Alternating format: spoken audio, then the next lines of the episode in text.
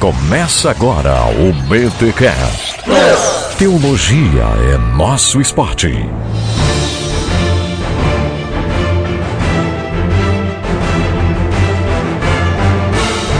Muito bem, muito bem, muito bem. Começa o primeiro BTcast Plus, a nova atração do Bibotalk, onde eu e o Melhorança chutamos o Bibo fora do reino de Deus e vamos aqui tomar conta desse espaço aqui, desse lugar, só pra nós, né, Emílio? É, aqui é Alexandre Melhorança e o reino do BTcast, pelo menos nesse episódio, é nosso. Como o tema já deixou bem claro aí pelas menções nossas, esse episódio do BTcast Plus é se refere ao BTcast número 90 sobre o Reino de Deus. O BTcast Plus é uma nova atração aqui do blog Bibotalk, onde nós vamos aprofundar, uh, debater, esclarecer pontos onde talvez o nosso BTcast não ficou claro ou onde, como no caso desse, onde a gente quer trazer uma segunda abordagem, um aprofundamento, um algo a mais. E polemizar ainda mais, né, Alex? É, tem que, pole tem que polemizar, né? Mamilos, como já se dizia um tempo atrás. Então o tema de hoje é o Reino de Deus, retomando o BTcast 90, só que agora nós vamos abordar a dimensão histórica, assim, o que a história da teologia tratou a respeito do reino de Deus, os conceitos, os debates entre os teólogos, como esses debates atuais de missão integral versus teologia do processo versus ortodoxos, o que, que isso tudo já se passou ao longo da história da teologia e ver que esse debate atual já é bem velhinho, não é, Melhorança? Muito, muito. Isso é discutido há muito mais tempo que a gente possa imaginar. Dava quase para dizer que os apóstolos já debatiam isso, né? Olha, podemos dizer que sim.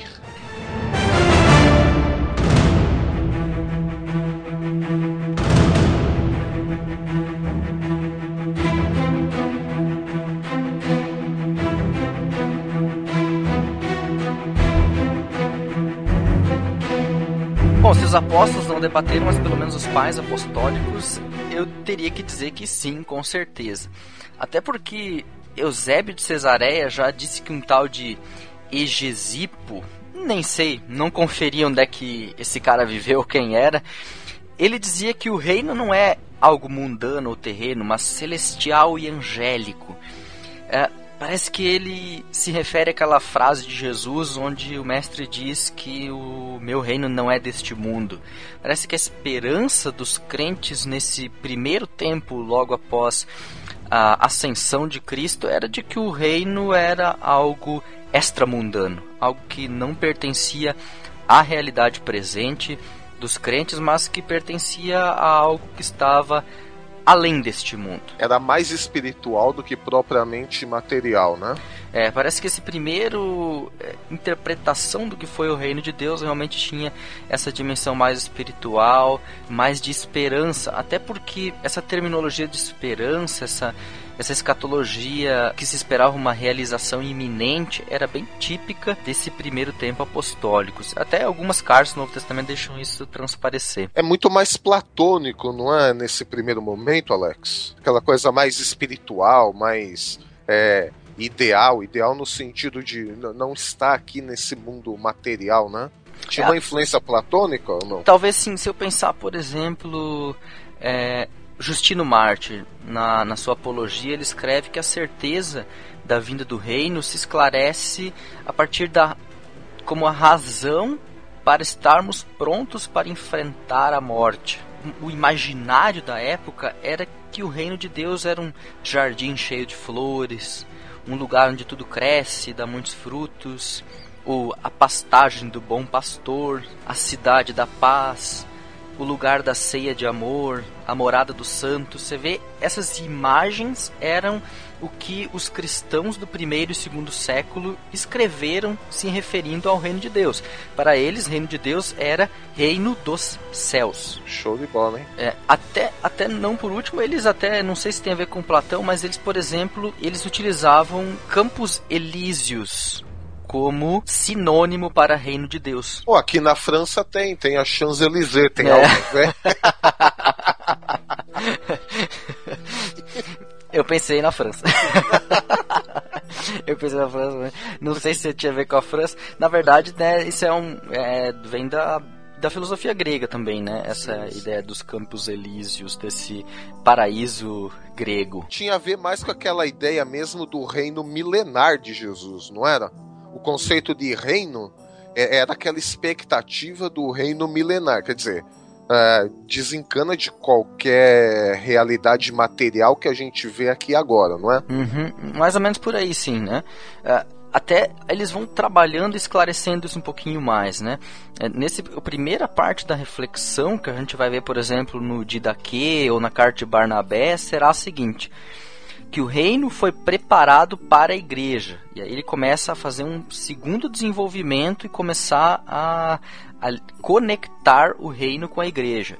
A ideia do milênio vai chegar no, logo no final. Depois, essa, esse pertencer à igreja, ele oferece alguma segurança para o cristão, porque ele de alguma forma é, sabe que está no reino por pertencer à igreja, apesar de que ele coloca que cada cristão individualmente precisa cumprir a ética do reino e passar pelo juízo das obras, para então receber o reino como herança.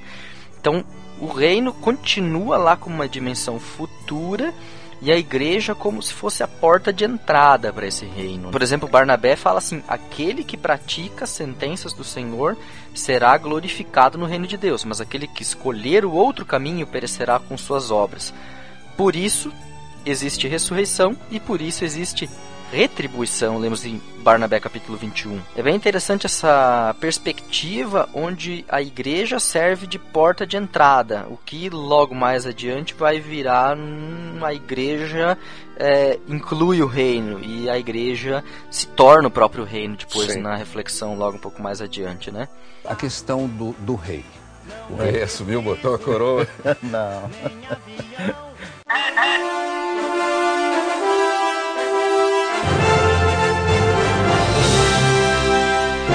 Mas claro, teve alguns que optaram por um caminho dualista, por exemplo, Marcião, dizendo que havia um reino do demiurgo e um reino do amor, né? Bem típico da teologia dele, né? É. Tipo, tudo que era ligado aqui à terra, ao corpo e tal, pertenceu ao demiurgo, então ele criou um reino do demiurgo e um reino do amor. Né? Deus mal no Antigo Testamento e o Deus do nosso Senhor Jesus Cristo no Novo. É bem típico do Marcião. É bem típico do Marcião. Aí é que é interessante, a teologia daqueles que foram contra o Marcião pegaram uma perspectiva de Marcião que não estava tão presente nas teologias anteriores, que vinha o reino apenas com uma dimensão futura, e passaram a, a ver o reino como dentro de nós, porque como Marcião colocava é, muito essa diferença entre reino do demiurgo e reino do amor, o reino do amor está dentro de nós. Então se desenvolveu com Tertuliano a ideia de autobasileia, é, onde ele dizia que no evangelho reino de Deus é Cristo mesmo. É, no Evangelho, reino de Deus é Cristo mesmo. Ele disse: o reino veio em Cristo. E aí, logo mais adiante, o Irineu de Lyon vai dizer que o reino terreno de Cristo, agora vem o milênio, é uma passagem revelatória para a comunhão completa e plena com Deus. Deus é juiz e governante, provedor da obediência, aquele que pune, aquele que premia os bons com o reino.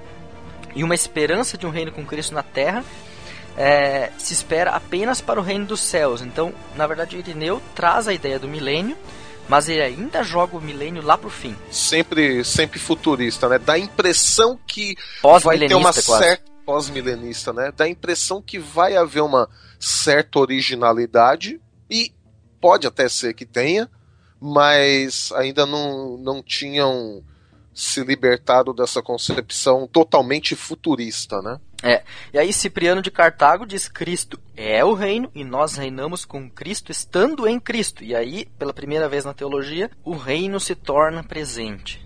E nós reinamos já agora junto com Cristo. Então é um, é um milênio já inaugurado. Dá pra dizer que Cipriano de Cartago é quase uma milenista aí já. O Mac não tá no episódio, mas a alma dele não deixa de estar tá aqui, né? Aí, Mac. Mas aí vem a espiritualização, né? Essa, essa coisa, nós reinamos com Cristo, mas como nós reinamos com Cristo? Como é que é possível reinar com Cristo, sendo que Cristo não está aqui neste mundo corporalmente? Eu poderia dizer com espírito, etc. E aí é que está a pegada. Clemente de Alexandria, Orígenes, é, vem com essa ideia de que Cristo reina em nós, uma interpretação de Marcos 9:47, né? Ele o reino está no meio de nós, o reino está em nós. Então Orígenes viu isso como uma, olha só a loucura, viagem da alma ao céu. Ah, mas eles eram alegoristas, né? A Lógico. escola de Alexandria, né? Exatamente. mas olha a, olha a pira de Orígenes. Uma viagem da alma ao céu através de diversos mundos até o reino de Deus. Cara, isso dá, tem até uns livrinhos aí, estão tendo um certo é, uma certa boa vendagem, tem até filmes e podcasts gravados aí, alôirmãos.com.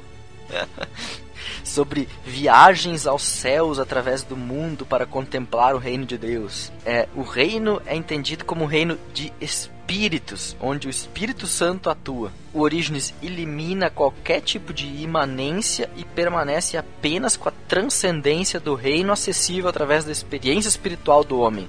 Porque senão a alegoria não tem efeito, né? Não daria um caldo pentecostal, hein? Com certeza. Os pentecostais não estão aqui hoje para se defender, né? É. A gente tá tirando onda deles vai, de graça vai. aqui. Puxa, um batista e um luterano é, é covardia, tá bom? Covardia, covardia, né? A questão do, do rei. O rei assumiu, botou a coroa. não.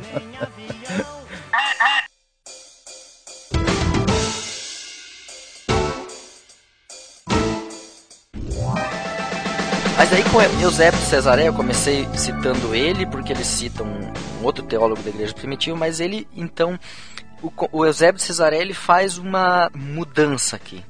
Mas ele não faz sozinho, porque ele faz junto com Lactâncio. É, Lactâncio, o pessoal às vezes não está acostumado a ouvir falar dele, ele, é, na, nas teologias ortodoxas ele não, não tem nenhuma importância para a gente entender a formação do Império Romano após Constantino e essa, essa cristianização do, reino, do Império Romano, a gente precisa entender Lactâncio. Lactâncio introduziu a ideia é, do império como algo cristão. Ele pegou aquela, aquela figura de Daniel, aquela imagem de Daniel com a estátua, é, com a estátua, exatamente ele aplicou a estátua aquela interpretação clássica dos reinos. Daniel capítulo 2, né, Alex? Certo, A partir certo, do verso 31. E aí tinha cabeça da estátua feita de ouro puro, o peito e o braço de prata, ventre e os quadris eram de bronze, as pernas de ferro, e os pés eram parte de ferro e parte de barro.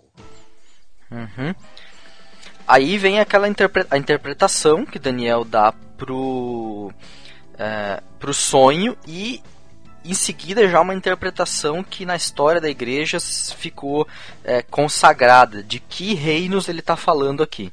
Bom, a interpretação clássica vai falar que a cabeça de ouro é o Império Babilônico, uhum. o peito e os braços de prata é o Império Medo-Persa, o ventre e coxas de cobre Império Grego, as pernas de ferro é o Império Romano, pés de ferro e de barro uh, as Dez Nações, que alguns vão dizer que é do ano 476 depois de Cristo, que é a data da queda do Império Romano do Ocidente, até hoje. Essa é a interpretação mais clássica, né? Exatamente.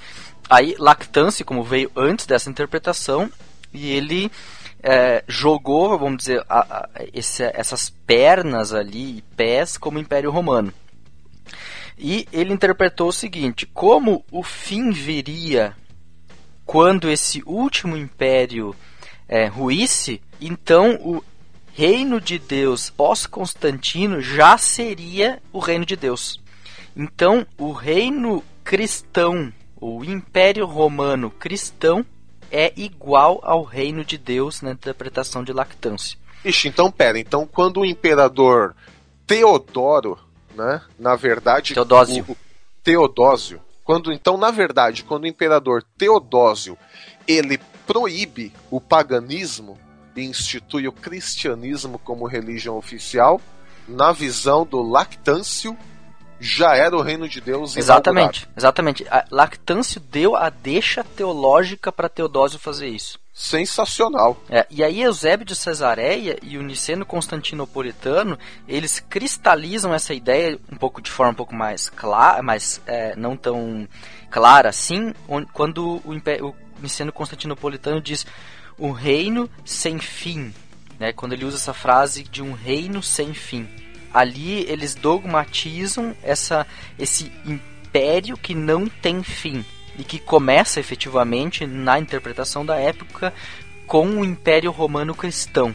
Poxa, É, tudo, aí, tem, tudo tem uma explicação, né? exatamente, né? Então, é, claro, Eusébio de Cesareia deu essa interpretação que Lactâncio deu a deixa teológica e que daqui a pouco o Agostinho terá que lidar com ela. Até porque a Idade Média vem se aproximando, a queda do Império Romano vem se aproximando e esse reino sem fim não pode acabar. Esse é o problema, porque quando é, Alarico invade Roma e o Império começa a ruir, existe um problema teológico e não mais político. O problema Sim. teológico é o reino de Deus não pode acabar.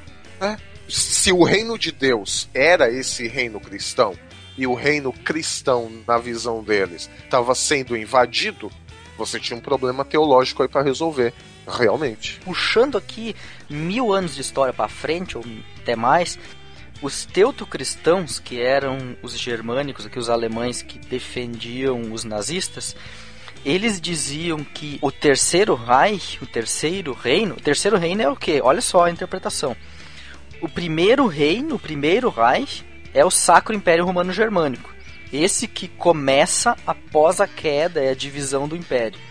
Ele, quando o Império cai, rui, e depois ele com Alarico, e daí mais tarde ele vai ser reinaugurado com Carlos Magno. Por volta do ano 800. Por aí, mais ou menos. Com Carlos Magno inicia o primeiro reino. O segundo reino é com Maximiliano I. É, depois que os que a Prússia expulsa os franceses da, dos territórios invadidos por Napoleão.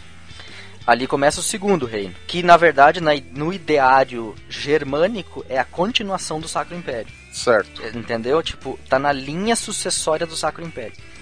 E o terceiro reino com Hitler será a sucessão do reino anterior que foi é, interrompido por causa desses socialistas democráticos aí que vieram com, e, instauraram essa república aí. Então nós vamos voltar e aí com isso Hitler será o imperador do Sacro Império novamente. Então tem o sacro. Exatamente. Então Da a- concepção nazista. a ideia nazista era é, passar essa ideia de que o Império Alemão seria o império autorizado por Deus. O reino de Deus. O reino de Deus na Terra. É sensacional por um lado, mas eu me recuso a falar sensacional pra isso. É, é- eu diria, é, é louco, cara. Isso É, aí é sensacional entender a concepção, mas eu não falarei sensacional. Então, essa ideologia do império é, que o Lactâncio criou, ela impregnou o pensamento medieval e essas tentativas políticas de olhar para reinos terrestres como realizações do reino de Deus. Caraca, hein? É complicado isso daí. Mas eh, vamos para Agostinho, porque eu creio que Agostinho pode nos dar algumas pistas interessantes aí de, de como contrabalancear pelo menos um pouco essa ideia aí. É, ele escreveu uma pequena obra sobre isso, né? Quase nada, né? Se alguém não consegue ler a Bíblia, então Cidade de Deus é, é complicado. Uma das primeiras obras, se não a primeira, né, de acordo com alguns, a primeira filosofia cristã da história, de Exato. acordo com alguns teólogos, né? Eu a cidade nisso. de Deus. A pergunta principal de Agostinho na Cidade de Deus, ou que colocaram para que Agostinho respondesse, é por que tanto os bons quanto os maus são colocados à prova pelas mesmas tentações? E o pano de fundo é a invasão de Alarico em Roma, e com isso a dúvida sobre a veracidade da fé cristã. Fé cristã é realmente verdadeira? Não seria a fé cristã é, pior do que a fé pagã que existia antes? Houve ali uma série de perguntas. O paganismo não seria melhor? Não foi pelo causa do abandono do paganismo que a gente caiu nisso daí? E os cristãos perguntando: Pois é, mas os pagãos que ainda não creem em Cristo estavam sendo, assim, de certa forma perseguidos, mas eles existiam ainda.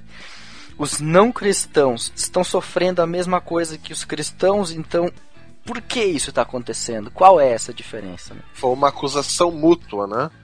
Porque Exato. os cristãos nessa época também eram acusados de serem ateus, né? Porque os eles adoravam um Deus que não podia ser visto, né? Exato. Aí eles vão falar assim: não, é culpa desse seu Deus invisível aí que você adora, que a gente caiu na mão do, dos bárbaros. E aí Agostinho tenta é, responder até os dois lados, né? É interessante da obra de, da Cidade de Deus é essa perspectiva de Agostinho de trabalhar textos bíblicos, trabalhar a filosofia e a mitologia greco-romana.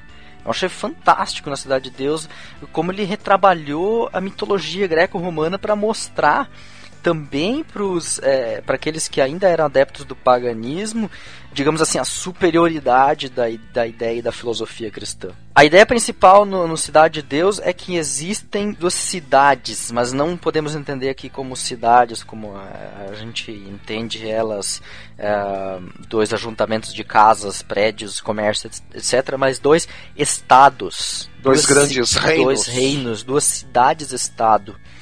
É, esses dois estados, então, são o estado dos, dos homens, né? É, o estado do mundo e o estado de Deus. Os eleitos, os salvos, os santos, os crentes, pertencem somente à cidade de Deus, ao estado de Deus. Que é Eles, é eterno. Que é eterno, exatamente. Eles não pertencem de modo algum à cidade dos homens, ao estado dos homens. A este pertencem somente aqueles que não creem, aqueles que serão condenados. Só estes pertencem. Então, é, Agostinho dividiu literalmente em duas categorias estanques. De um lado, os salvos, de outro lado, os não salvos. E para cada um destes ele refletiu. E aí ele introduz a ideia da predestinação. Ali ele introduz bem claramente o juízo final com um duplo desfecho, que já estava presente na teologia, mas ele coloca isso bem claramente ali. A providência de Deus também. A providência de Deus com, com os santos, etc e tal. E o reino de Deus é concebido ali com uma ordem volitiva de todas as coisas. É, ordem volitiva seria assim: é uma vontade que dirige todas as coisas. É um poder supremo através do qual Deus auxilia, ajuda aqueles que são crentes, aqueles que são eleitos, e através da qual ele, por seu decreto eterno, leva a cabo o juízo daqueles que não creem. Para aqueles que são calvinistas, está fácil de entender isso aqui. É basicamente, é basicamente o seguinte: os crentes vão fazer coisas boas e Deus vai ajudar os crentes a fazer coisas boas e perseverar até o final. E os que vão ser condenados vão ser condenados e Deus só vai dar um empurrão para eles ir com tudo pro inferno. E por isso que a cidade de Deus, ela não pode ser vencida e ela vai continuar triunfando por causa da realização dessa vontade de Deus que você citou aí, Alex. Exatamente, e, e não depende do ser humano que é, esse reino de Deus, essa cidade de Deus permaneça. Ao ser humano só compete obediência a Deus. É, é, é, a única coisa que ao ser humano é exigido, a obediência. Porque de resto é a ação de Deus. E o interessante é que depois ele compara ou iguala, não sei o melhor termo para isso, que a cidade de Deus é a igreja. Não é uhum. é apenas uma porta, é a igreja. E que detalhe, né? Essa cidade de Deus, que é a igreja, vai acabar substituindo todos os reinos celestes, que é a cidade dos homens. Uhum, uhum. É, é, um negócio bem ousado assim para a época. Sim, ele vai, ele vai entender que essa igreja oculta, até tem um texto que eu traduzi do, do Agostinho ano passado, onde ele fala sobre a igreja como corpum, corpus permixtum, né, como esse misto entre salvos e não salvos. É, o texto bíblico se refere ao reino de Deus. E Agostinho lê isso como igreja. Ele lê a parábola do joio e do trigo, apesar de estar escrito que se refere ao reino de Deus, uma parábola do reino, ele lê isso como igreja. E ele diz ali dentro, na igreja presente, estão salvos e não salvos. E no juízo eles serão separados. E aí se revelará a cidade de Deus entre a cidade dos homens, da cidade dos homens. Ou seja, essa, essa separação entre essas duas realidades será dada bem clara e a igreja invisível, esta é reino de Deus, esta é a, a cidade de Deus, na compreensão de, de Agostinho. A grande questão aí, o grande marketing é, teológico, se a gente pode dizer isso, é o seguinte: imagina os cristãos vendo o Império Romano no Ocidente se esfarelar diante dos seus olhos por causa das invasões dos, bar dos vândalos, dos bárbaros e tudo mais, né? uhum. né? E aí, Agostinho ele escreve isso de certa forma para consolar esses cristãos, uhum, dizendo o seguinte: galera, a cidade de Deus, a eterna, a, inven a invencível, a invisível, ela não é afetada por causa do declínio do Império Romano, porque a cidade de Deus não é desse mundo. É, é exatamente. De novo essa perspectiva de fora, né? Essa escatologia futura aí Sim. aparecendo para dar essa esperança, né? Consolo, né? Uhum, exato. Mas é interessante. O próximo passo histórico é se acaba essa tensão por causa da invasão dos bárbaros, a poeira baixa, a igreja ganha uma nova dimensão, porque a gente, se a gente lembrar da história aí, o imperador vazou de Roma, abandonou Roma, os bárbaros vieram, saquearam, tocaram fogo, e para não acabar tudo é, pedra sobre pedra, o Papa Leão I implorou ao Genserico, que era um desses invasores, um invasor vândalo, é que não é, destruísse, que não matasse os habitantes de Roma e permanecesse ela então pelo menos ali em Cacos, mas ainda permanecesse a cidade. E aí então o bispo de Roma passou a ter também um papel político. É porque aí então o, o imperador logo seguinte já não só abandonou como deixou e aí é a marca do, do, da queda do Império Romano, como é o nome dele, é, Milho Papa Simplício. foi Papa... o Papa da Queda. Foi o Papa da Queda, então a partir dali o, o Império Romano do Ocidente, de certa forma, cai na mão da Igreja. Né? Ela, ela fica nas mãos da Igreja, porque o Bispo de Roma é que acumulou aí uh, as funções uh, seculares daquela região com as espirituais com a igreja. E aí, mais tarde, um pouquinho adiante, uh, vai ter o desenvolvimento com Gregório I Magno, onde o reino de Deus é entendido como a igreja.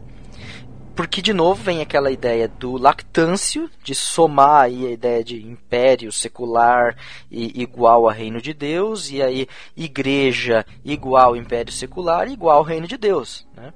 Então a, a ideia já estava plantada teologicamente. O Gregório Magno, que foi um dos principais uh, criadores da estrutura hierárquica da igreja medieval, ele só aproveitou esse, esse, toda essa teologia que já estava aí e disse reino igual igreja, reino de Deus igual igreja, igual império. Então vamos governar. E a tarefa do império é paralela àquela do futuro reino celeste. Ao imperador vale a promessa de reinar sem fim com o Salvador do mundo, de quem tu és imagem do seu nome, dizia a liturgia de coroação de Otto I e de Henrique II. É só interessante isso. A, a liturgia que o Papa usava para coroar os imperadores do Sacro Império Romano Germânico dizia a promessa de reinar sem fim com o Salvador do mundo, de quem tu és imagem do seu nome. E a igreja, né, que que a igreja que, o rei. A igreja que coroava o rei. Porque eles diziam assim: Cristo é vencedor, Cristo é rei, Cristo é César. Cara, que tenso esse negócio, né, cara? Uhum. Eu, eu me assustei, porque Cristo é vencedor, eu pensei, ok, Christus Victor, bem típico da teologia latina, Cristo é rei, a gente é, vê isso, claro, no Novo Testamento, assim, bem bem claro essa expressão, mas Cristo é César. Essa sim foi para mim a mais chocante, né? Porque a gente via esse Cristo é, e César, Cristo não é César, Cristo não Isso veio é para ser César, é antagônico. De repente, a igreja medieval está dizendo Cristo é César. Isso para mim foi bastante chocante quando eu li é, essa interpretação vinda de Gregório I Magno. É, e aí ela vai adiante, né? Petrus Damiani, por exemplo, diz que Cristo reina verdadeiramente através do imperador. E aí o milênio está inaugurado. O milênio está aí. É, Cristo reina verdadeiramente através do imperador. É quase um padrão que a gente tinha no Antigo Testamento do rei sendo o representante, o rei sendo o representante do povo diante de Deus, tinha aquela coisa assim, né? Só que agora é do contrário, né? É, é, é uma. Eu até diria assim, é um. Parece com uma teonomia, sabe? Ela, ela tem Exato. traços de teonomia, assim, bem forte, né? Bem forte. Bem forte. É, até o Humberto da Silva Cândida, um francês, é, viveu em 1060 morreu em 1061, ele diz que o Império Cristão é a realização do reino de Deus por meio do Espírito Santo. Olha lá. O Império Cristão é a realização do reino de Deus. E aí ele diz que os problemas da igreja, que na época ali era simonia, né, que é cobrar para fazer as, as cerimônias da igreja, isso é ação do anticristo, que as disputas internas, 1061 a gente tá ali, cisma, tem ali, daqui a pouco vai ter é, é, a querela das investiduras estava tendo, é, tem o problema ali dos é, papa, antipapa, etc. Essa a mudança do papado para aí para França, né? Como é que é o nome da cidade? mesmo? Avignon. Avignon. Avignon, que inclusive fica aqui perto da minha Então, cidade. é- é- Rapaz, visitar aquele castelo do- dos papas lá, um negócio espetacular. Você vê como a igreja realmente, ela, ela nessa época se achava um, um reino de Deus aqui na Terra, porque o tamanho daquilo lá não é brincadeira, não. o Humberto da Silva Cândida via essas disputas de poder como ações do anticristo, como um anti-reino. Olha aí. E aí entra também, por exemplo, a ideia de Joaquim de Fiore, né, que era um místico italiano, 1135-1220 ele viveu, e ele, ele vê que que somente através da dissolução desse reino estruturado sacerdotalmente é que romperá o reino do espírito. E aí ele traz de novo essas expectativas milenaristas, transcendentais, é, experiencialistas, bem assim, Orígenes, né? É, essa coisa interna. Ele dissocia totalmente, ele diz, não, tá tudo errado esse negócio aí de, desse reino estruturado sacerdotalmente, essa coisa imperial, isso tá tudo errado. É, o reino irromperá como o reino do espírito. E é bem nessa época que surge Tomás de Aquino e ele vai trazer mais uma nova compreensão aí. A questão do, do rei. O rei. subiu, botou a coroa. Não.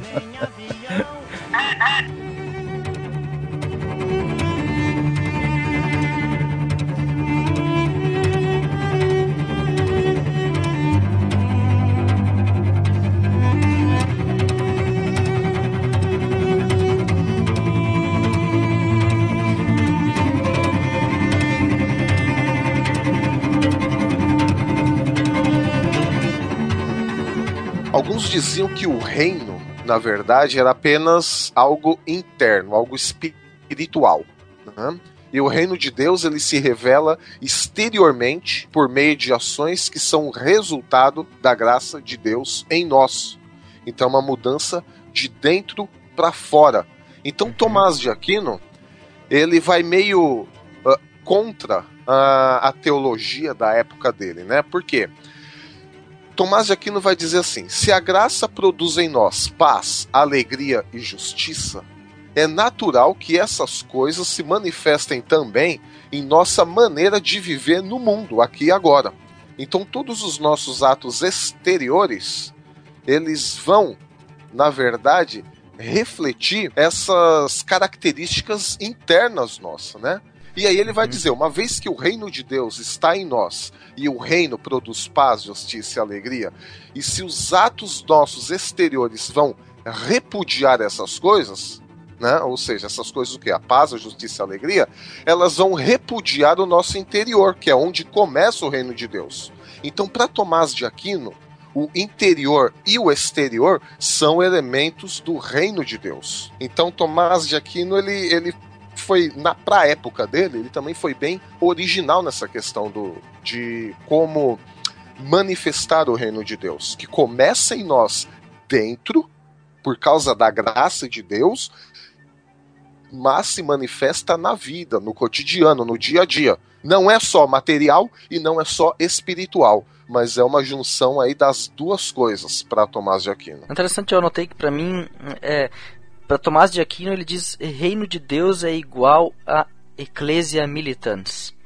A igreja militante, essa igreja que está viva aí, batalhando, lutando e manifestando a, a sua espiritualidade, né? Reino de Deus igual ao cuidado de Deus para com seu povo e essa sua manifestação, Exatamente. né? Não fica só, não fica só numa espiritualidade contemplativa. Não, não, ela se apresenta bem. Mas isso tem a ver um pouco sim com até a, a, a filosofia de Tomás de Aquino, né? De que é, Deus é a causa primeira e a causa última de todas as coisas. Aristotélico, né? Bem aristotélico, né? Acho que isso é, torna o discurso mais próximo da prática. Sim, sim. Tomás de Aquino traz, primeiro, né, traz a transcendência, que é aquela coisa espiritual, mas que se manifesta na imanência, ou seja, no que a gente está vendo, no que a gente toca, onde a gente vive, né?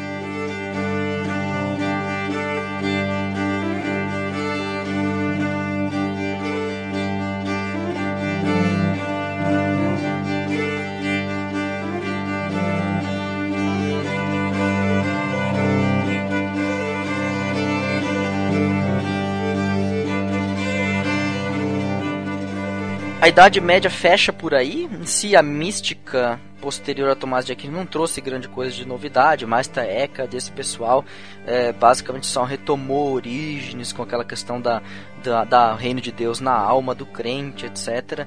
Basicamente, então, a Idade Média se resumiu em três posições. O reino de Deus é igual à igreja, o reino está na alma do crente, na mística, né? E o reino é o futuro reino dos céus. Então, basicamente são essas é três um dimensões.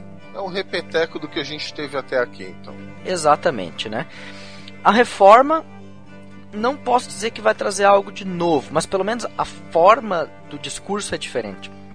Por exemplo, Lutero é, bem fortemente colocou duas realidades lado a lado: reino de Deus e reino de Satanás lutam contra si. E Deus quer dar um fim ao pecado. Então, o reino de Deus é o reinado presente de Deus ali no lugar decisivo de batalha, ou seja, no espírito e no coração do ser humano.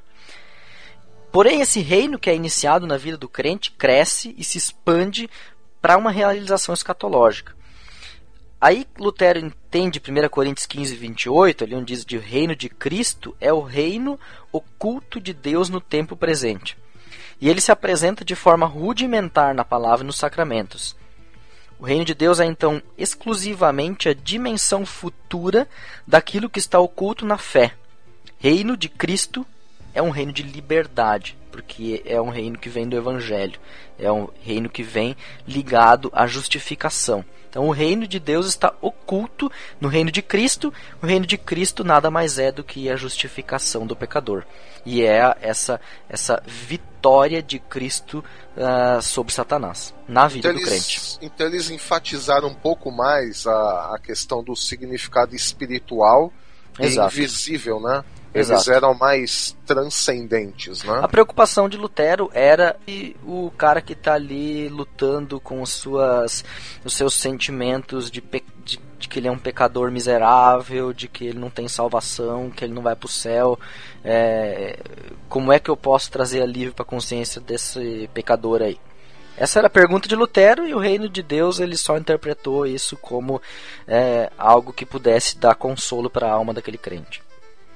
Eles enfatizaram também, não sei se Lutero, né, mas na reforma em geral a gente vê bastante a soberania espiritual de Jesus, não é? Aí vem ligado com a ideia do, do ministério real de Cristo. Não sei se é assim que se fala na teologia de Calvino, né? É ofício real de Cristo. Eu acho que é o termo correto. Sim, e sempre através da pregação da palavra, né? Exato. Era né? pregação da palavra e operação do Espírito Santo. Quer dizer, então voltamos um pouco mais à questão, à ênfase espiritual do reino de Deus. Até que em Calvino, por exemplo, você vai dizer que os oficiais civis devem se reconhecer, devem se entender como servidores do reino de Deus através de quem o cetro da palavra de Deus é, rege. Então, por exemplo, um político lá, um governador, um prefeito, sei lá, um rei, ele é um servidor do reino de Deus através de quem a palavra de Deus age uh, na sociedade. Não significa que ele prega efetivamente no púlpito, mas que a palavra de Deus moralmente age através daquele servidor é, público que está ali é, na sua ação. Né? Então ele via é, a política como uma derivação do ofício real de Cristo. Que é o que ele tentou implantar em Genebra, né? De certa forma, sim, né? Sim. Com a disciplina eclesiástica, Isso, etc e tal. né? Exatamente. Aí vão dizer as más línguas, né? Que na verdade a escolha do, de Genebra pelo protestantismo ocorreu um, ocorreu um lobby, né, por baixo dos panos lá para que todo mundo escolhesse isso, né? Ó, tipo, ó, escolhe isso aí, senão você vai ver depois, né?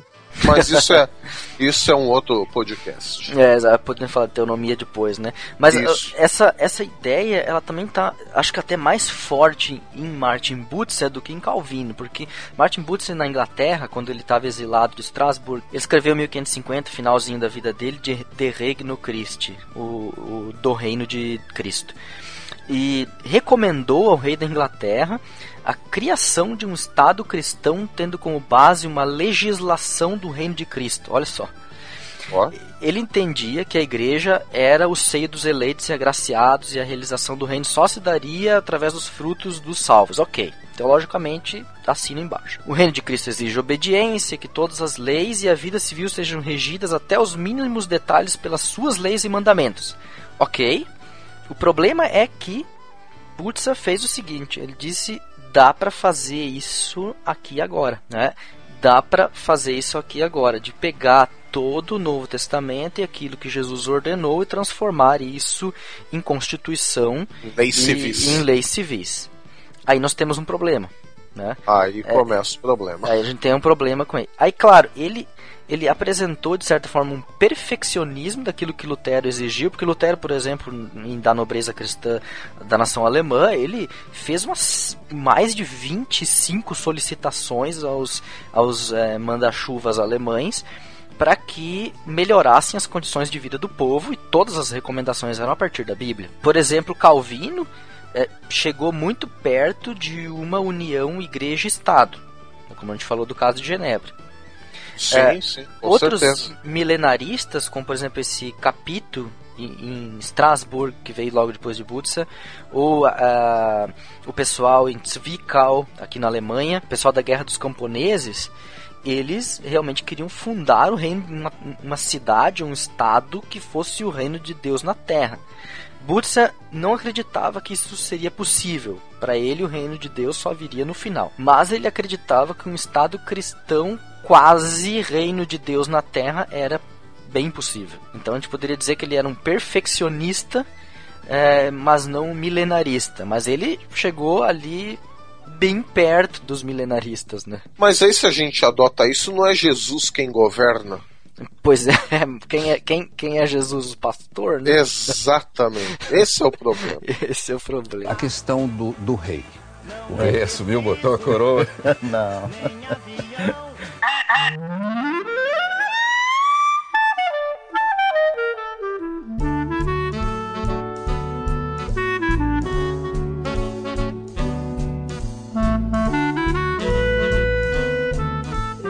Passando a época reformatória, basicamente a ortodoxia protestante não fez nada a mais a não ser ler os reformadores e papagaiar adiante, né? Aquilo que eles, eles falaram, né, através da teologia da aliança entre os reformados, através do reino de Cristo com os luteranos e em si eles não fizeram nada demais, apenas é, mantiveram essas categorias de pensamento do Calvino, por exemplo, com o ofício real de Cristo, de Lutero com o reino é, de Cristo dentro do crente, etc. e tal. Isso não, não mudou muito. A mudança vem com o pietismo na Alemanha e eu creio que em boa medida isso também influencia depois outras correntes é, com os movimentos de renovação na Inglaterra, com o metodismo. ah, Aí a gente com- tá falando de que época? a gente tá Século falando 17? de 1650 para frente. Século XVII. Exatamente. E o Spena recebeu uma certa influência de do- dos reformados holandeses de Labadie e ele vê que o reino de Deus virá com a queda da igreja de Roma, que ele chama de Babel, com a conversão dos judeus e com o crescimento da igreja verdadeira. Aí então virá o fim. Então ele é pós-milenarista, o Spener, pai do pietismo alemão. Ele via que a situação do mundo melhoraria antes do fim e não pioraria, como se espera, por exemplo, no pessimismo do pré-milenarismo, né? Mas ele ainda dizia: não, o reino permanece unicamente com o vinho de Deus, nenhuma ação do homem apressa a vinda. Isso ele deixava ainda para o futuro. Mas o conceito de reino de Deus ganha força como motivador da ação cristã no mundo, e aí teve um papel muito importante com o pietismo de Halle, com Frank e Lang, que através deles a missão ganhou uma, um papel fundamental onde ela era vista quase como um apressador da vinda do reino, né? porque através da missão a condição moral seria melhorada, modificada, através da missão os estados é, seriam moralmente melhorados, as condições de vida das pessoas, aí a gente acréscimo. tem um problema, né, Alex? A gente tem um problema aí também, Porque claro. o, o, reino aí, ele passou a ser um, um, um negócio muito mais individualista. Uhum. E, e aí a, aquela coisa que a gente tem, a soberania da graça e da paz de Deus no reino e tal, um pouco mais para frente, mas por causa do pietismo alemão, a soberania da graça e da paz passou a ficar no coração do indivíduo. Exatamente. Essa... Passou a ganhar um termo menos comunitário e mais individualista. Mas aí o que acontece? Com essa, essa dimensão eh, individualista, ela, o idealismo bebe dela. Não por menos, é, Kant, Hegel, são Nietzsche são filhos de pastores é, pietistas.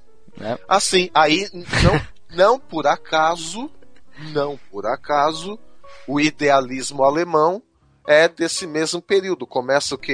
1700 e pouco? É, exatamente, por exemplo. Pois é, poucos é, anos depois dessa concepção. Um dos primeiros, um dos primeiros, é, se não me engano, Hugo Grotius, é contemporâneo de Halle, é, de, de Frank em Halle, na Universidade de Halle. É, então, Zemla, por exemplo, com a ideia do, do reino como governo moral de Deus sobre as almas humanas, o reino de Deus é igual à melhoria moral do mundo. Aí Lessing com a ideia de a, a história da salvação se transforma no plano de Deus para uma boa educação do ser humano, né? A iluminação da razão humana. Pois é, falando, né, iluminação da razão humana, é, é engraçado porque aí a gente uh, passa o século XVII, entrando no século XVIII. Uh, na verdade, Aí começa um pouco, um pouco mais a questão da teologia liberal. Uhum, né? Exato. Essa concepção uh, da razão humana e tudo mais, e reino de Deus, ela vai se desenvolver numa direção mais moralista e Perfeito. no que você disse, uma escatologia evolutiva uhum. e otimista. O Exato. mundo é cor-de-rosa. Exato. E Kant vai dizer que uh, o mundo o alvo do mundo é a paz entre todas as nações, o bem triunfa sobre o reino do mal, um novo tempo será instaurado, os dogmas eclesiásticos serão substituídos por uma harmonia moral e pela paz perpétua. É um isso é teologia liberal. É, isso é um autor aqui chamou de milenarismo filosófico de Kant. sensacional. Isso é, é sensacional. E isso vai adiante, né? Com esse, essa ideia do idealismo vai adiante, né? Porque o reino de Deus é o, é o fim da história mundial.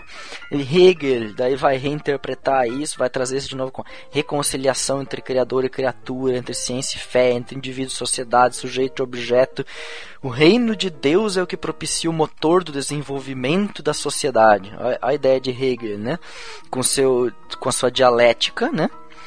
E, e, essa dialética é o que Marx e, He e Engels vão beber via Feuerbach, né? Não dá para esquecer que Marx e Engels é, são de certa forma discípulos de Hegel, são uma esquerda hegeliana, é, que bebe de Feuerbach uma interpretação materialista histórica e o ideal Nossa. do reino de Deus se transforma no ideal dos trabalhadores o reino de Deus se transforma em utopia. Onde não haverá mais luta de classes e tudo mais. Exatamente. Eles simplesmente olham e não dá para tirar de certa forma a razão, mas é, é, é um secularismo, o reino de Deus puramente secularizado e transformado em uma sociedade sem classes, sem lutas, sem, é, sem dores, ou seja, é o reino de Deus na Terra. Só que aí a gente vai Sem pro Deus. outro extremo da balança. Sem Deus, exato. A gente vai pro outro extremo da balança, né? Exato, exato. A gente tira toda a transcendência Uhum. e põe só na imanência. A gente tira toda a espiritualidade e vive um reino de Deus puramente material. Um reino É, de Deus sem claro. Deus. Esse é o problema da esquerda hegeliana, né? Ah, Mas aí nesse mesmo período entre os liberais, por exemplo, Schleiermacher discorda totalmente deles. Schleiermacher foi o pai dos, dos pentecostais. explica isso aí, explica isso aí, senão o pessoal vai, Ah, vai é. achar loucura. Ele que falou, né, da, da experiência com Deus. Ah, claro. É, Mas ele bebe do. ele bebe do pietismo. Sim, Pra- é- é- claro. o reino, olha só, o reino é a consciência cristã de Deus nas pessoas, de modo que a ação e a vida cristã se espalhem pelo mundo até que a diferença entre Estado e Igreja não existe mais e onde a Igreja substituirá o Estado. Olha, quase Agostinho, quando ele falou lá, lá atrás, na Cidade de Deus. É Aí, quase é. Agostinho, é muito próximo mesmo. É, não chega, claro, tem várias, é, é, muitas, aliás, diferenças, mas a, a conclusão é quase Cidade de Deus. A igreja substitui tudo isso, né? Porque é eterna e tudo mais. O século XIX vai apresentar aí algumas pequenas diferenças, alguns somas, incrementos na concepções de reino de Deus, por exemplo, com Albrecht Ritschl, onde o reino de Deus é diferente da igreja. Ele separa as duas coisas. O reino é intangível, ele é transcendente e a comunidade cristã se materializa com uma completa comunhão moral. É basicamente assim como o reino de Deus serve como inspiração moral é, para a igreja. É basicamente Então, assim, essa a ideia. Pro... Eu vou tentar, cara, eu fiquei com inveja, eu vou tentar falar igual você. O Ritschl, é, pra ele, Régulation de la propriété. Grundstücksverkehrsgenehmigungszuständigkeitsübertragungsverordnung. um brasileiro que estuda francês falando alemão é sensacional, né? Show de bola. Então, pra esse mano aí, ah, na verdade, então, deixa eu ver se eu entendi bem. O reino de Deus, ele já estaria presente e seria interior. Só que assim, esse interior seria só um- meramente uma experiência religiosa pessoal. Quer dizer, aí. o reino de Deus está presente na alma do indivíduo, é isso. É, o reino de Deus ele tá fora, na verdade, ele, ele chama de intangível e transcendente. Ele tá certo? fora. Ele funciona como um espelho para mim. Tá. Onde eu olho para ele e ele reflete, digamos, a minha, é, o que que eu tô, como eu estou. E aí ele se Ah, é materializa, ele se materializa Ah, como então. experiência, exato. Show. Uma experiência religiosa. Uhum.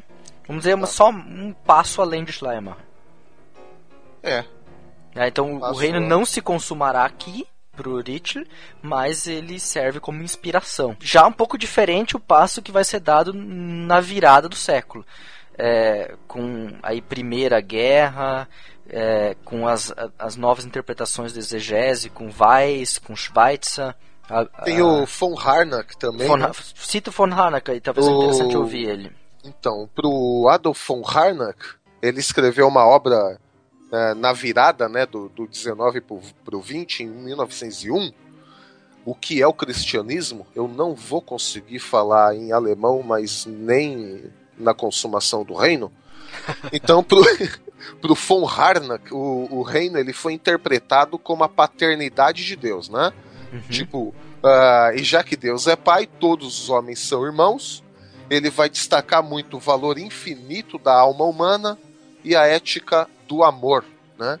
Então, a princípio, Uhum. ele mantinha aquela expectativa da vinda do reino de Deus, mas na verdade essa expectativa ela acabou relegada, ela acabou posta em um segundo plano, porque ele deu uma ênfase numa interpretação mais pessoal para o homem, né? Não escatológica. Ele, ele tirou o reino de Deus da escatologia e colocou numa espécie aqui de moralidade ética humanas. É muito próximo de Richard, na verdade, né, se for ver. Sim, sim. É nessa parte onde a moral é que é, que é o que vale, né? Todo idealismo, Então a gente está né? tirando de Deus, a, né, só pra gente acompanhar esse, ah, essa transformação, a gente está tirando de Deus e colocando no homem. Exato. Exato. O reino deixa de ser reino de Deus, passa quase a ser um reino dos seres humanos. Bonzinhos e moralmente aceitáveis. Né? Exato. Mas aí vem a Guerra das Trincheiras.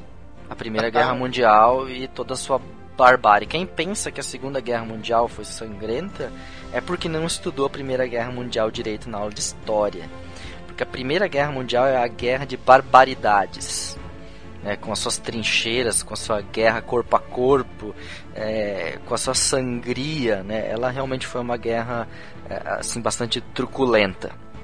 E Porque não tinha tanta tecnologia, tinha né? Tecnologia, então a tinha que ir partir na da pedrada, né? segunda- É, então, a partir da Segunda Guerra a gente já tem um pouco mais de tecnologia, então o corpo a corpo foi menor, mas É. na Primeira Guerra Mundial você praticamente olhava no olho do camarada, né? Exatamente. Von Richthofen, conhecido no Brasil como tio-avô da Suzane Matadora de Paz, é, o Barão Vermelho, que não é banda, é, ele, ele abatia os seus combatentes na Primeira Guerra Mundial a tijoladas ou tiro de espingarda, porque no, no caça dele, a- o aviãozinho dele não tinha metralhadora, não tinha míssil, não tinha nada dessas coisas, né? Pois é. Aí, então, deixando as piadas da Primeira Guerra Mundial de lado, essa, esse, esse otimismo todo foi por água abaixo. E aí vem a exegese de Weiss e de Schweitzer, que negavam esse reino evolucionista, essa moral, esse outro mundo possível e maravilhoso, e fizeram com que o conceito de reino de Deus simplesmente caísse em desuso. Para eles, eh, na exegese deles, reino de Deus simplesmente não, não tinha qualquer importância. Importante era viver a moral do Cristo. Isso é Schweitzer. Viver a moral do Cristo, seguir o Cristo. Cristo não sabia nada de reino de Deus. Ponto. É engraçado, né? Porque o Schweitzer, ele ele vai destacar, né, aquela expectativa messiânica de Jesus, na verdade, foi um engano. Jesus morreu em total desespero e ilusão. E aí ele também não vai acreditar que Deus tinha ressuscitado Jesus do- do- dos mortos.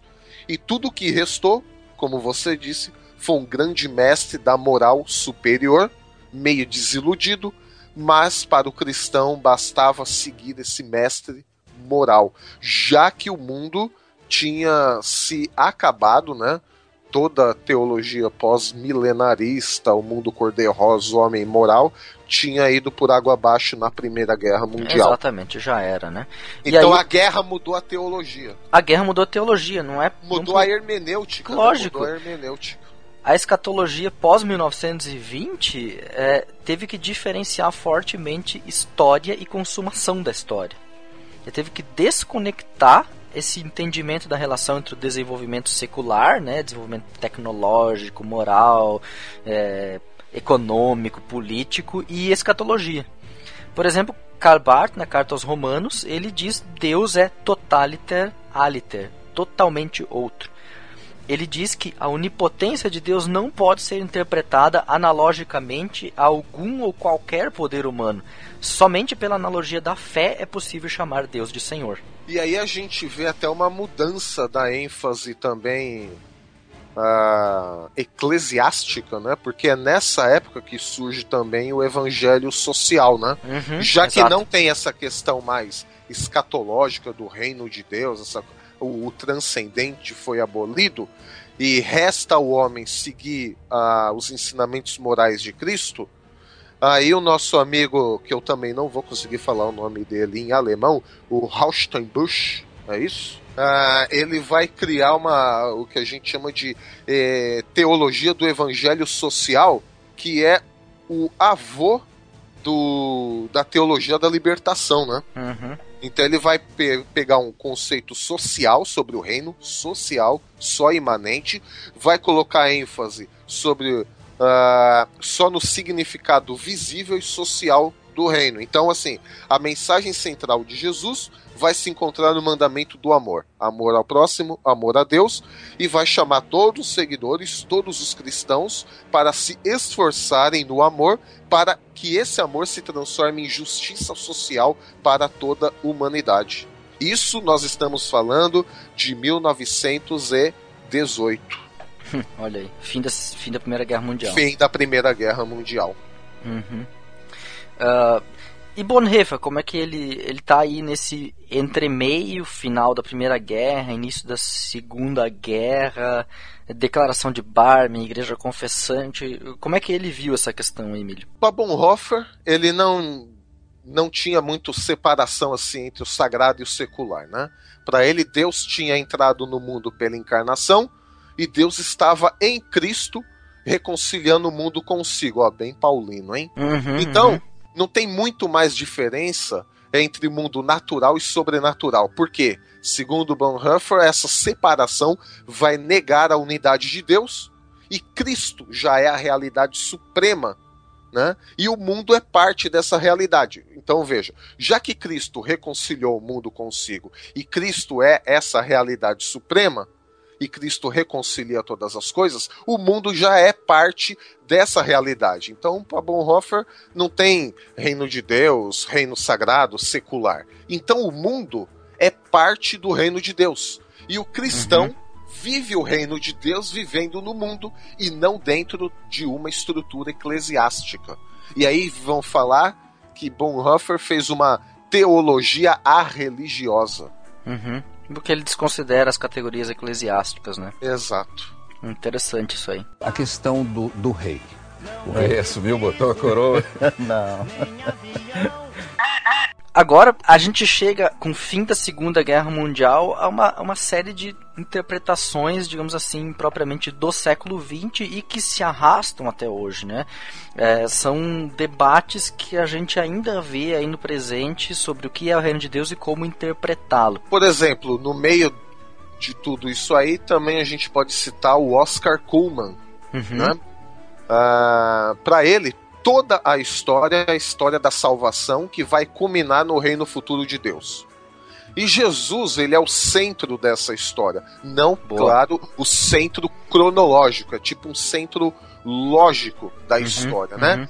Então ele vai dizer que o reino de Deus, ele irrompeu no nosso meio com a vinda de Jesus. Isso, para Kuman, já destruiu, já destruiu o diabo e o pecado, só que a consumação vai ser futura. E aí isso ficou muito conhecido, popularizado e repetido ainda hoje como o já, mas ainda não. Uhum. Isso é obra do nosso querido Oscar Pullman, teólogo né? que eu gosto muito, aliás. É, é interessante, o, o Bonhoeffer trabalha isso na ética dele. Esse, ele, ele traz esse, essa perspectiva escatológica de novo na, são no livrinho dele. São bastante ética. parecidos, bastante é. parecidos. E é interessante essa perspectiva da história volta com Pannenberg. É, ele diz que o escatológico precisa ser buscado na história. E ele diz que Jesus é escatológico na medida em que ele se mostra presente. E aí ele dá um exemplo na ressurreição o escatológico se mostra presente, porque ali ele rompe na história, ele quebra o esquema da história, é, onde o, o, futuro irrompe no presente. É, é. porque para Padenberg o reino de Deus, na verdade, uh, ele é o ponto de partida para a compreensão de toda a teologia, de toda a obra de Deus. Né? Uhum. E assim, ele vai dizer que, embora escatológico, o reino de Deus ele não fica limitado só para o futuro mas ele de alguma maneira se mescla com o presente também. Exato, exato. Ele é também pro, ele é futuro, mas ele é próximo, porque ele rompe Sim. no presente, né? É, aí ele dá o exemplo da ressurreição, por exemplo, né? E por isso ele precisa ser buscado na história. E aí, claro, Pannenberg viu isso numa série de coisas onde ele foi é, vendo a revelação de Deus na história, etc. Ali ele foi, de certa forma, enxergando já o escatológico sendo realizado. É. Pra quem não sabe, né, Alex, o Pannenberg, ele foi orientador do doutorado do William Lane Craig, né?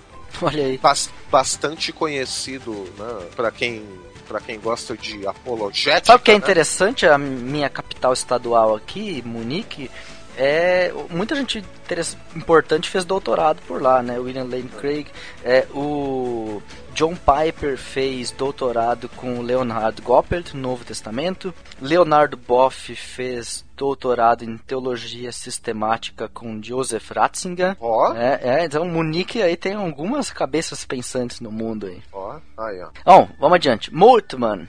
Esse é um figuraça, né? Porque eu, eu diria assim, Moltmann. Quem lê Moltmann no Brasil? Teologia da Libertação, lê Moltmann. Missão Integral, lê Moltmann. Teologia do Processo, lê Moltmann. Então a gente tem que é, dar o devido cuidado para esse alemãozinho aí, que é, às vezes a gente não, não observa o que, que ele pensa. Para ele, a realidade última é o mediador, enquanto deve ser prosseguida. E também é a mediação, enquanto deve ser construída na história. E por isso eu falo da teologia da libertação. Porque é, ele dá essa, essa dimensão dialética da realidade. Né? O presente não é só um distanciamento em relação ao futuro, mas também essa contradição. O futuro critica o presente. O futuro, o, o reino de Deus lá no futuro, coloca as dimensões éticas que devem valer para o hoje. O último é, pode se tornar presente na história, mas sobretudo como contradição e superação da realidade. E falando então... em crítica, Alex, ele, o Maltman, ele faz uma crítica, né, nas dogmáticas mais tradicionais, porque ele vai dizer que, uh, em geral, a escatologia cristã vai deixar esse assunto de reino de Deus apenas para o último capítulo nas teologias sistemáticas, né? Uhum, uhum. E aí, nesse caso, dá aquela impressão de que o reino de Deus é algo só para o futuro. E a promessa uhum. de Deus daquele futuro universal cósmico para ele, né? Moltmann, a promessa de Deus desse futuro deve conduzir a igreja para a missão a todas as nações hoje. Ele faz um, um trocadilho, ele faz uma mescla entre presente e futuro muito, muito interessante. Para ele, o reino de Deus ele atua na história já hoje. Exato. É, não só porque ele ainda é futuro, como esperança, né? Aquilo que a gente espera e tal. Isso é bem luterano até, eu diria assim, essa questão da, de que o, é, nós seremos justos na esperança, assim Lutero formula, mas porque, embora seja futuro, ele tem um fundamento, ele tem um conteúdo fundamental concreto que é a realização do ideal de Jesus hoje e agora. Porque quando a gente fala em reino de Deus, a gente fala na parousia do Cristo, né? A uhum. vinda de Cristo. Só que Moltmann, ele vai um pouquinho além, porque para Moltmann, parousia pode significar também uma presença de Cristo que nós esperamos amanhã, mas hoje também. Então, parousia para Moltmann não é somente o Cristo vindo num futuro, mas é o Cristo real hoje e agora. E aí o reino de Deus, na verdade, por causa disso, ele já está aqui. Então a vinda do Cristo, ela não está separada da realidade que nós já vivemos hoje. Olha que loucura. Uhum, uhum. Ele é bem ousado né, nessa questão da parousia do Cristo. Né? Ele não deixa só para o futuro, ele fala: não, a parousia do Cristo é hoje também. E aí, é, eu até vou pegar o gancho para falar da teologia da libertação aí, no, na, na, pegada do Moltmann, né?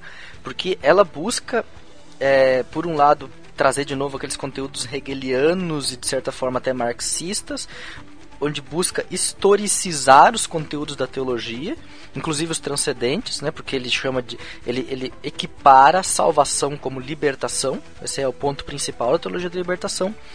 E ela é uma teologia voltada para a praxis, ou seja, para a transformação da realidade. Isso que o Moltmann fala bem claro, né? Essa parousia que, né, que transforma a realidade, né? Que tem uma dimensão social do reino bem clara.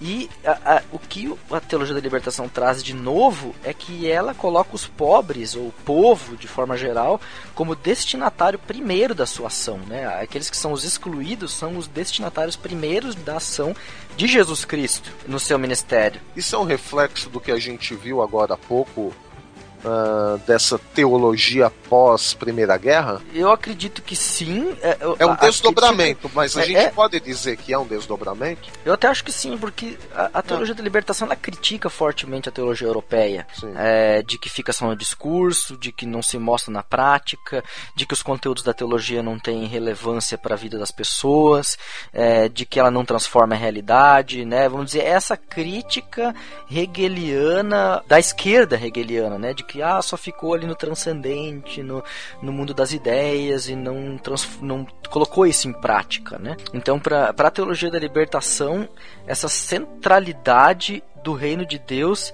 é, ela até impede, de certa forma, uma associação direta com a igreja.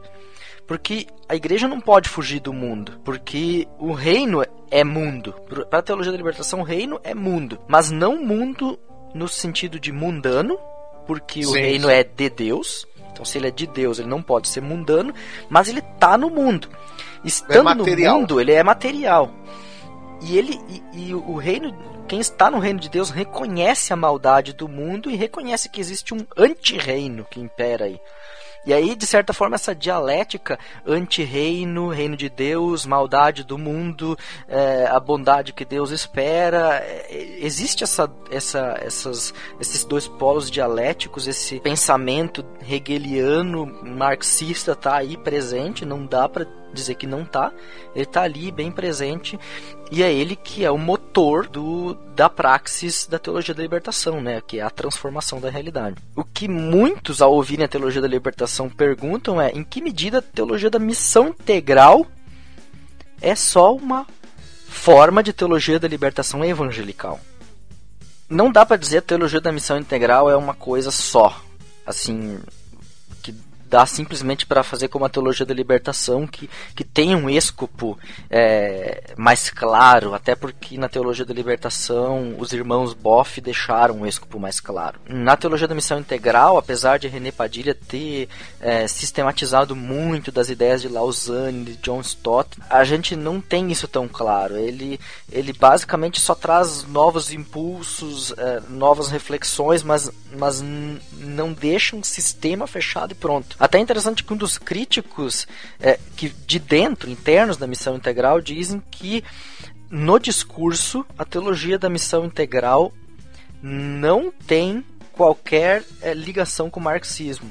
Mas na, no chão de fábrica, vamos dizer, ali onde os missionários e pastores trabalham, o ideário marxista e socialista está muito presente se eu tenho pouco conhecimento e pouca relação para dizer até que ponto isso é, confere, mas é uma observação de alguém de dentro do movimento que, que faz essa leitura, né?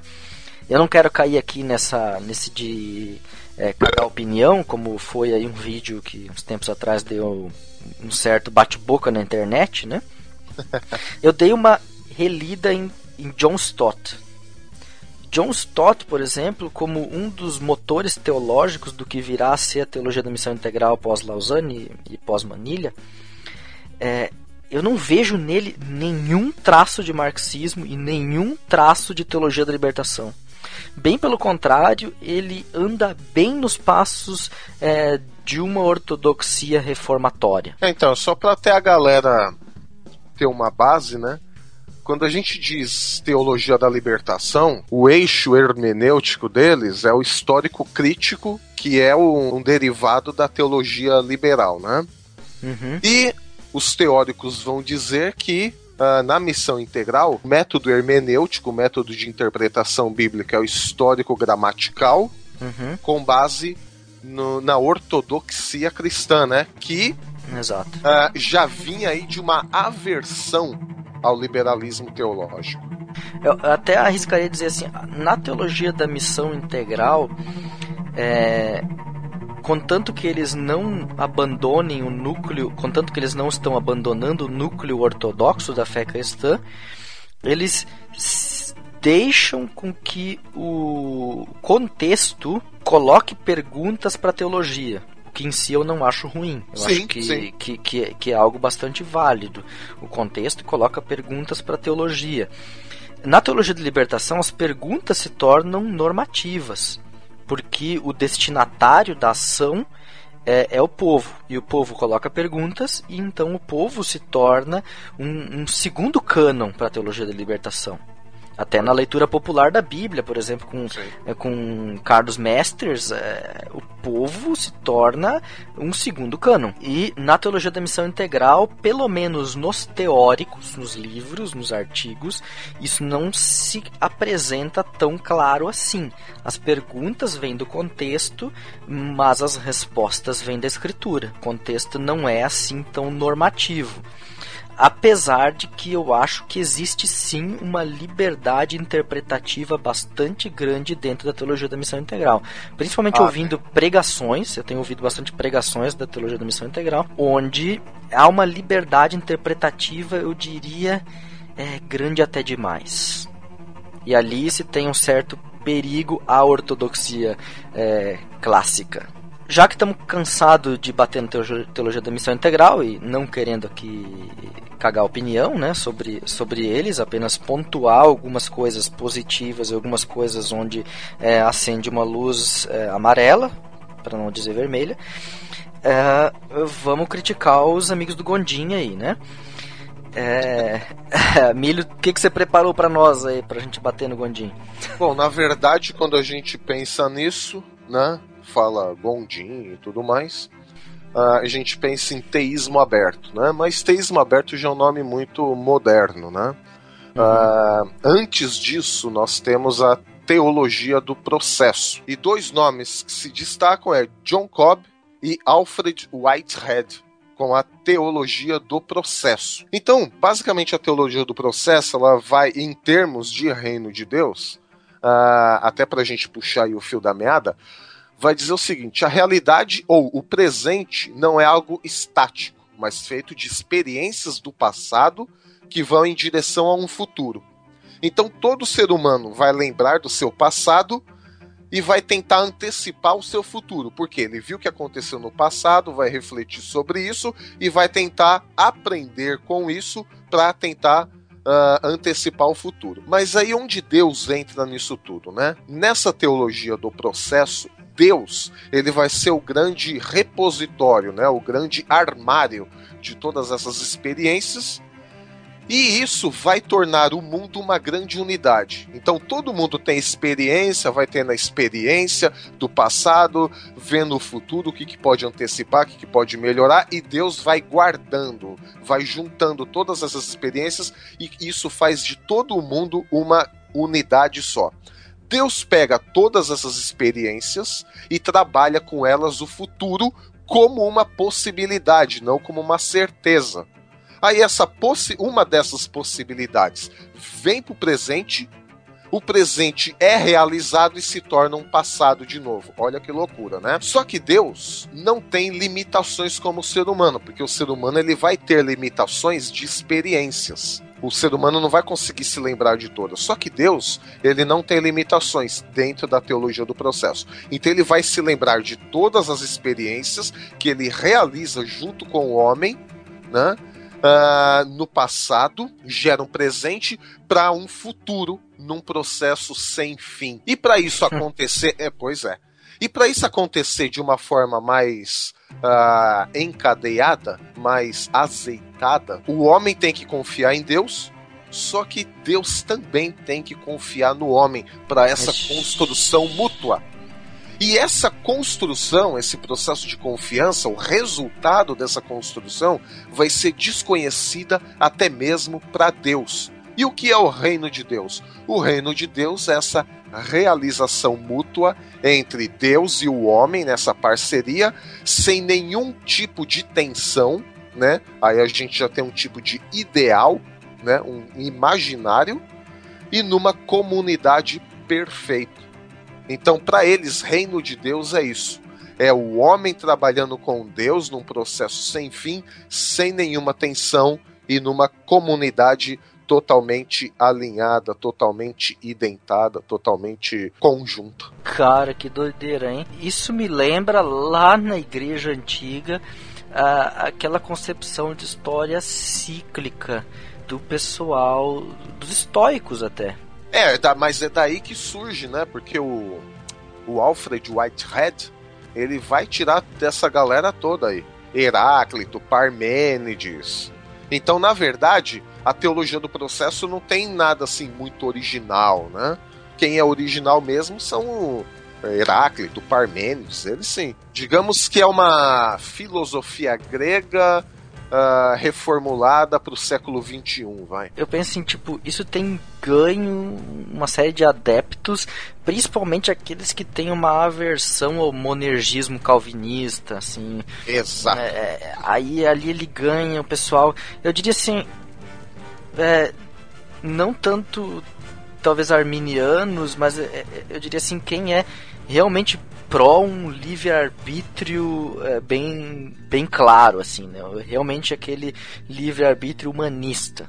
Então, na verdade, assim, eu vejo que isso é um recalque contra, contra aquela teologia de Calvino, totalmente hermética e fechada, né? Onde ele diz que o mundo é o teatro da glória de Deus. E todas as coisas já estão pré-determinadas no mundo e tudo que acontece no mundo culmina para a glória de Deus. Então, Calvino chama isso de teatro da glória de Deus, e a teologia do processo vai desmontar tudo isso. Vai falar, não, o futuro, na verdade, nem Deus mesmo sabe, porque Deus está construindo com o homem o seu futuro. Né? Então é um recalque contra o teatro da glória de Deus de Calvino. Em si, a ideia é bem convincente quando a gente pensa nas filosofias que a gente tem hoje, né? É, dessa coisa. É, do líquido, desse pós-moderno, desse é, nada absoluto, nada absoluto, sem referenciais, tudo aberto. Exatamente. Ela, ela, é uma, ela é uma teologia que vem muito a calhar para nossa época. É agradável, né? Ela é agradável, assim, assim como a teologia da prosperidade é muito agradável aos ouvidos de quem quer dinheiro agora e bens materiais é, aí na barganha com Deus, esse tipo de teologia é muito agradável para quem já tem uma certa reflexão filosófica, para quem já tem certa leitura bíblica, para quem está aí realmente refletindo teologia é, mas que de certa forma está até decepcionado com a teologia ortodoxa, com uh, os seus conceitos às vezes estanque, com uh, a sua moralidade uh, conservadora. E aí ele quer algo novo e diferente. E essa teologia vem muito bem a calhar para essa época, né? Não quero que é, recomendar vai, vai ela. extremo, né? Eu não quero que recomendar ela, mas ela realmente ela vem como um contraponto é, para tudo aquilo que a ortodoxia cristã tem ensinado. Exatamente. É. E aí, desse debate moderno, a gente se coloca: o que, que nós, é, BTcasters, aqui podemos deixar de recomendações de uh, ideias ou de impulsos a partir da história da teologia cristã para os nossos ouvintes.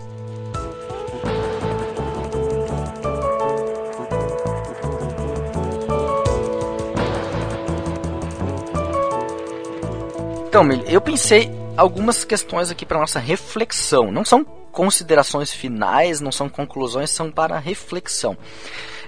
Se o reino é uma dimensão presente, porque Deus continua agindo na história, se revelando em Cristo por meio da sua palavra, pela ação do Espírito, e ele faz isso para a salvação do indivíduo, para a transformação das relações humanas, penso aqui na, na, na nas dimensões da santificação, nas dimensões aqui é, da reconciliação, da, da paz, todas essas é, dessa moral cristã bem bíblica, bem paulina, bem sermão Ortodoxo. do monte, ortodoxa. Penso que em todas as questões, a salvação do indivíduo, transformação das relações humanas em todas as suas dimensões, conservação da boa criação e consumação da história para o seu fim. Eu penso então, o reino de Deus sim tem uma dimensão presente. A gente não pode é, excluir ela e é uma dimensão histórica e revelada em Cristo. Assim, a gente pensa também muitas vezes em salvação somente para o futuro, né? Uhum, uhum. Mas salvação começa hoje e agora, né? Sim, a gente Salva tem, está presente. Salvação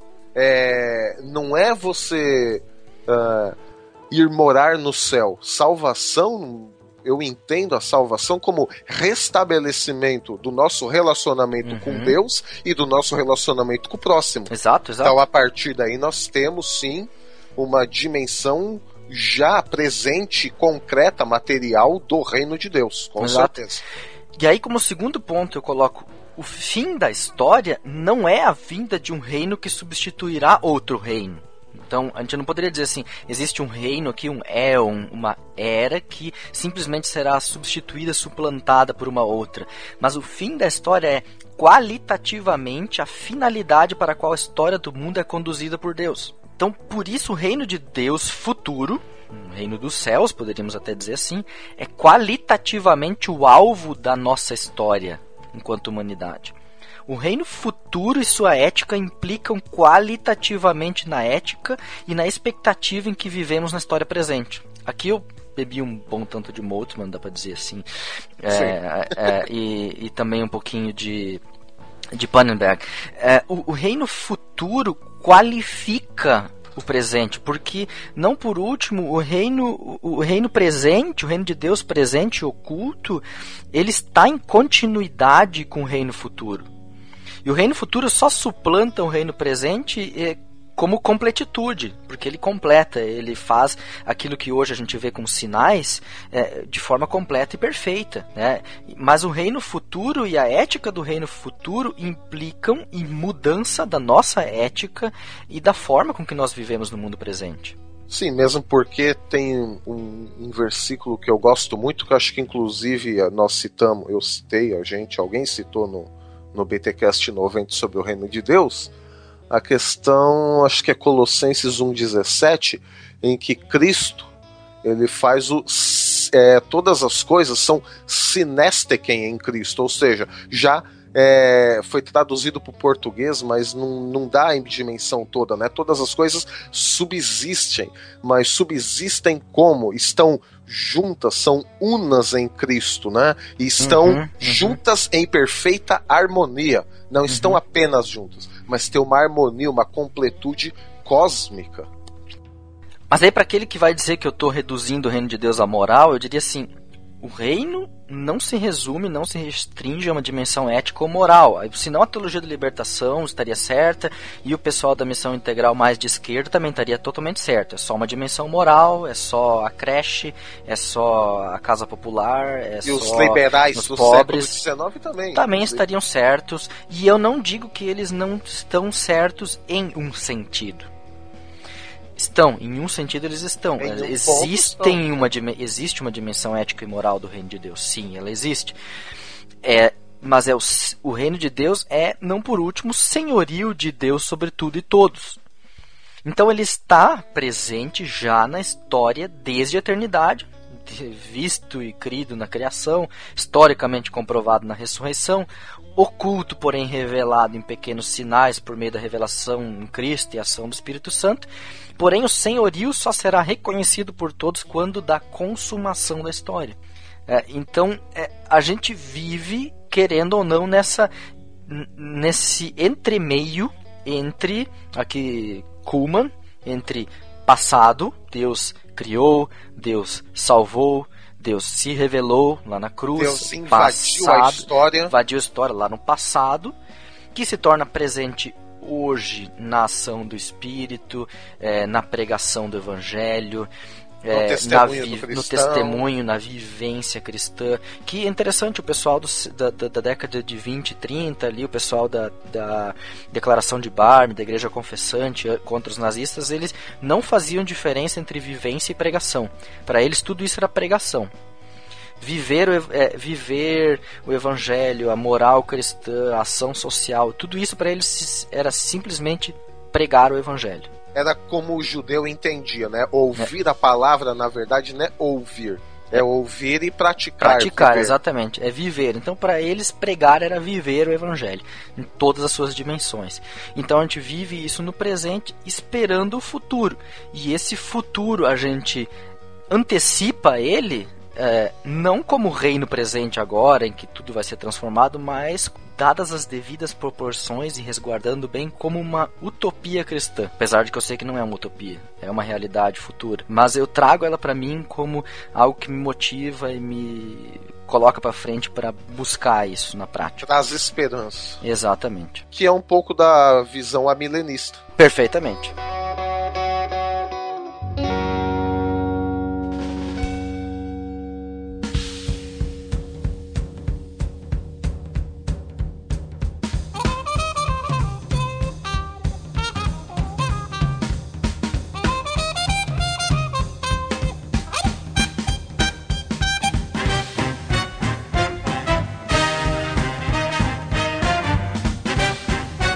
É isso aí, galera. Ficamos por aqui. Espero que você tenha curtido esse panorama histórico do que a teologia já disse e entendeu sobre o reino de Deus. E que possamos, como cristãos, viver o nosso testemunho, sabendo que Cristo está vivo hoje.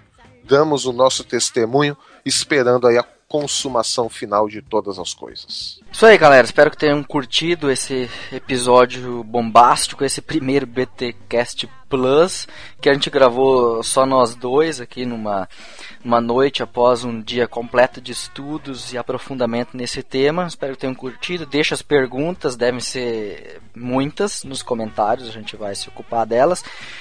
E eu vos despeço com a bênção, com a qual através dela Daniel louvou a Deus no capítulo 2 do livro dele. Louvado seja o nome de Deus para todo sempre. A sabedoria e o poder a ele pertencem. Ele muda as épocas e as estações, destrona reis e os estabelece. Dá sabedoria aos sábios e conhecimento aos que sabem discernir. Revela coisas profundas e ocultas, conhece o que jaz nas trevas e a luz habita com ele. Eu te agradeço e te louvo, ó Deus dos meus antepassados. Tu me deste sabedoria e poder e me revelaste o que te pedimos. Revelaste-nos o sonho do rei. Que o Senhor assim te abençoe e te guarde e te permita viver na esperança do reino futuro já agora, mas ainda não. Fechou.